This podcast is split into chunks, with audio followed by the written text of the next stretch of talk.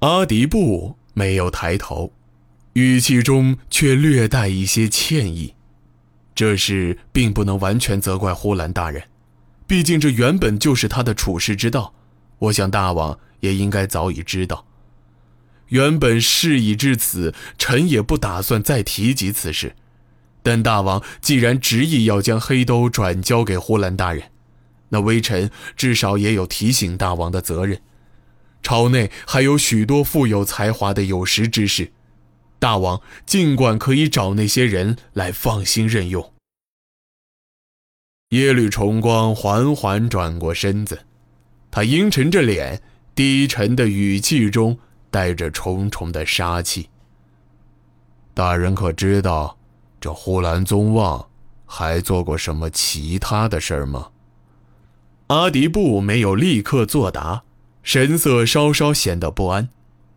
过了一些时间，他才清了清嗓子，用略带沙哑的声音说道：“大王既然是在用人之际，那呼兰大人应该能帮得上忙。微臣不得不离开了。不管大王最终如何决定，阿迪布都会在家中等候大王发落。至于黑兜，大王请不用担心。”黑兜首领在没有得到我指令前莽撞行事，致使黑兜全军覆没。现在剩下的不过只是一些体质罢了。臣以为，待大王决定接手的人选之后，届时，臣会将所有黑兜名册，包括所有指令体系，全部移交给这位大人。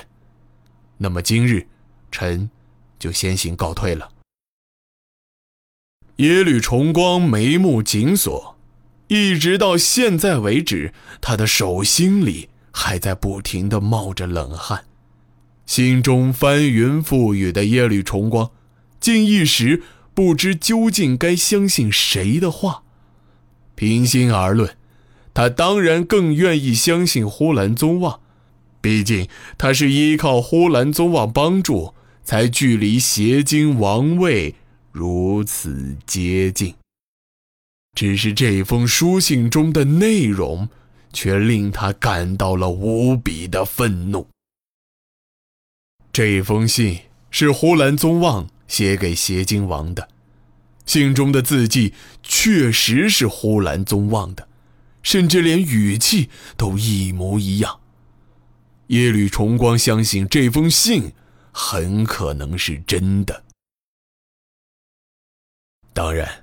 令耶律重光深信这封信是出自呼兰宗望之手，还有一个更重要的原因，那就是书信中的内容。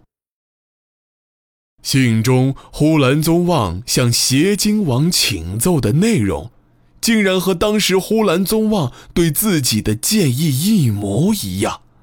耶律重光原以为邪经王要对他动手。他是为了自保才率先发动了政变，现在看来，反而是因为兄长念及亲情，没有对他动手，才造成了现在的局面。要真是如此的话，那这个呼兰宗望真是个实实在在搬弄是非的小人。耶律重光越想越觉得愤怒，甚至有种立刻将呼兰宗望生吞活剥的冲动。但是，他还是抑制住了自己的怒火，因为耶律重光十分清楚，站在自己眼前的，是一个连呼兰宗望都无法匹敌的对手。阿迪布表现的越是虔诚。背地里使用的谋略，就可能更加的阴毒。要是他真的一怒之下杀了呼兰宗望，先不说是不是就中了阿迪布的离间计，但至少日后能和阿迪布继续周旋的人，邪经国内，怕是再也找不出一个来了。耶律重光的眉目。突然舒展开了，他将书信从地上捡了起来，小心翼翼地塞到桌上的一本书卷中，然后转过身子，语气和善，态度诚恳地对阿迪布说道：“这件事情，本王一定会彻查到底。枢密使大人的良苦用心，本王明白了。本王一定会找到更合适的人来接管黑兜的。哦，对了，还有件事，我听说大人离开恶水之后。”荀彧和恶水方面都突然调集了大量兵马，似乎是打算要进兵荆门。不知道大人是不是知道此事？哦，阿迪布万分惊讶地抬起头，神色漠然地答道：“大王，阿迪布虽然愚钝，但不至于蠢到自己身在荆门还派兵发动进攻吧？”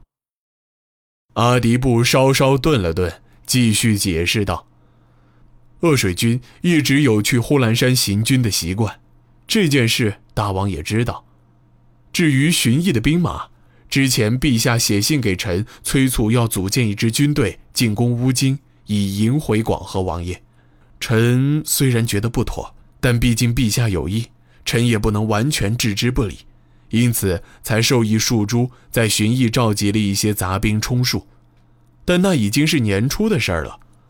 后来，为了应对屡祸，臣一直留在恶水，就没有过问此事。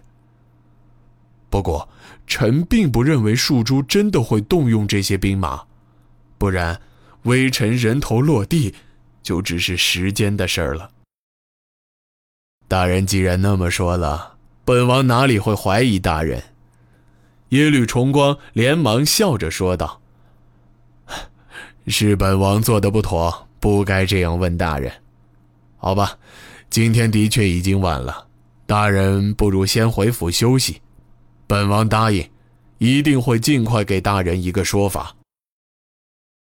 那么，微臣就在府中等候大王发落。”阿迪布行了拜礼，正要转身离开。耶律重光却突然把他叫住：“本王去给大人备马，护送大人回去。”臣谢过大王，臣现在还是戴罪之身，就不劳烦大王了。如果大王怕臣逃走，就派一队人马跟随便是。臣会从府邸北面的小门回去。你说的什么话？既然如此，大人只管按大人的方式离开。本王绝不会派任何眼线跟着，请大人回去后安心休息，余下的事儿就交给本王吧。